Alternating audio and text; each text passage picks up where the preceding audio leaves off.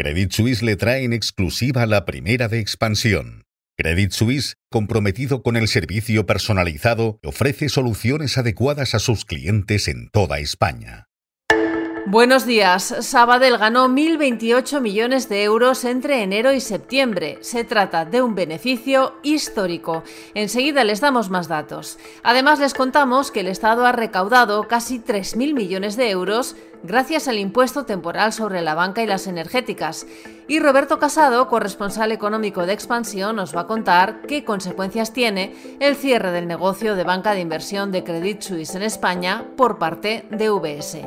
Les hablamos también de un juicio que tiene como protagonistas a Mango y al Metaverso y les desvelamos quién será el nuevo consejero delegado de Morgan Stanley.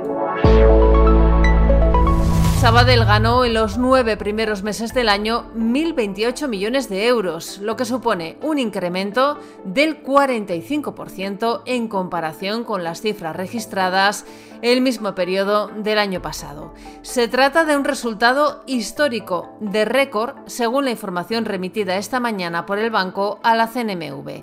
Entre enero y septiembre de este año, el banco ha superado ya con holgura los beneficios que logró en todo 2022, que fueron 859 millones de euros. Sabadell ha anunciado también que repartirá entre sus accionistas un dividendo en efectivo a cuenta de los resultados de 2023 por un importe de 3 céntimos de euro brutos por acción que se abonará el próximo 29 de diciembre.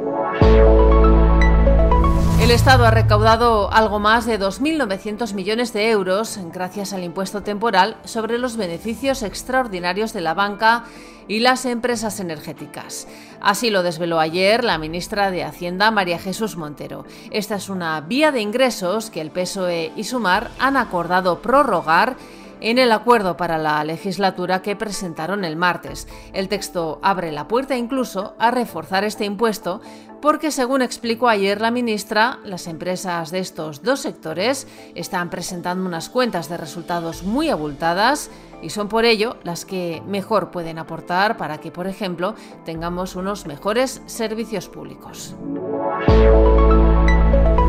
UBS ha decidido liquidar el negocio de banca de inversión de Credit Suisse en España, algo que no ha pillado a nadie por sorpresa, porque el banco suizo estaba en pleno proceso de reestructuración de sus actividades tras la absorción de su rival.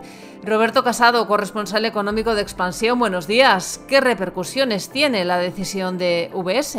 Hola, buenos días, Amaya. Pues la noticia es importante porque los despidos en Credit Suisse superen desmantelar la mayor oficina que un banco de inversión extranjero tiene en España. Hay que tener en cuenta que Credit Suisse fue la única entre las eh, principales entidades con presencia en la City de Londres que eligió España como centro de operaciones europeo tras el Brexit y pues eh, tenía unos, 50, unos 150 empleados y alrededor de 10.000 millones de euros en activos aquí en la filial española.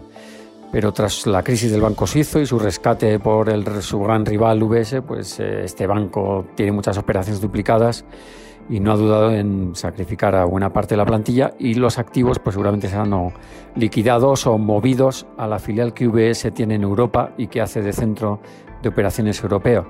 Esto se enmarca dentro de una gran reestructuración que está haciendo UBS de Credit Suisse tras, integrarla y pues hay dos españoles eh, liderando en parte las operaciones. Beatriz Martín Jiménez, que está llevando todo el negocio en Europa y todos los activos eh, no estratégicos de UBS, y Javier Oficialegui, que es el jefe global de banca de inversión de UBS.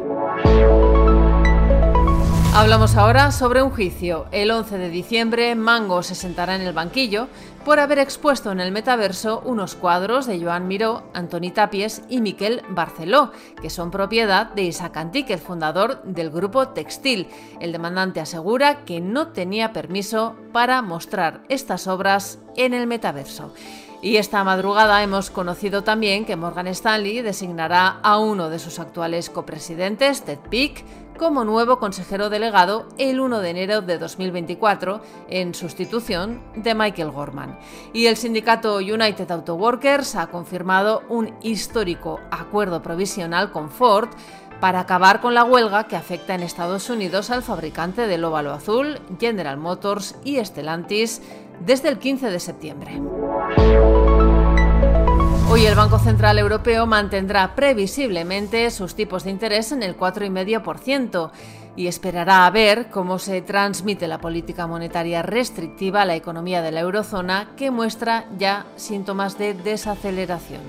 Además, el Tribunal Constitucional aborda la ponencia que propone rechazar el recurso del Gobierno de la Comunidad de Madrid contra el impuesto a las grandes fortunas.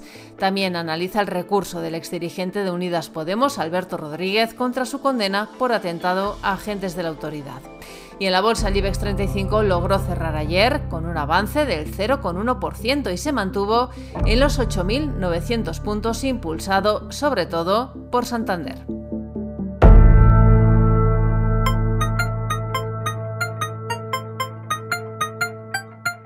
Financial Times cuenta hoy que Israel prepara ya su asalto terrestre a la franja de Gaza, según ha avanzado el primer ministro israelí Benjamin Netanyahu. Y el diario también analiza el relanzamiento de Kamala Harris, la vicepresidenta de Estados Unidos. Está ganando presencia en la campaña para la reelección de Biden y el periódico se pregunta si conseguirá ganarse a los votantes demócratas. Estos son algunos de los asuntos que van a marcar la actualidad económica, empresarial y financiera de este jueves 26 de octubre. Soy Amayor Maichea y han escuchado la primera de Expansión. Nos pueden seguir de lunes a viernes a través de expansión.com, de nuestras redes sociales y de las plataformas Spotify, iBox y Apple.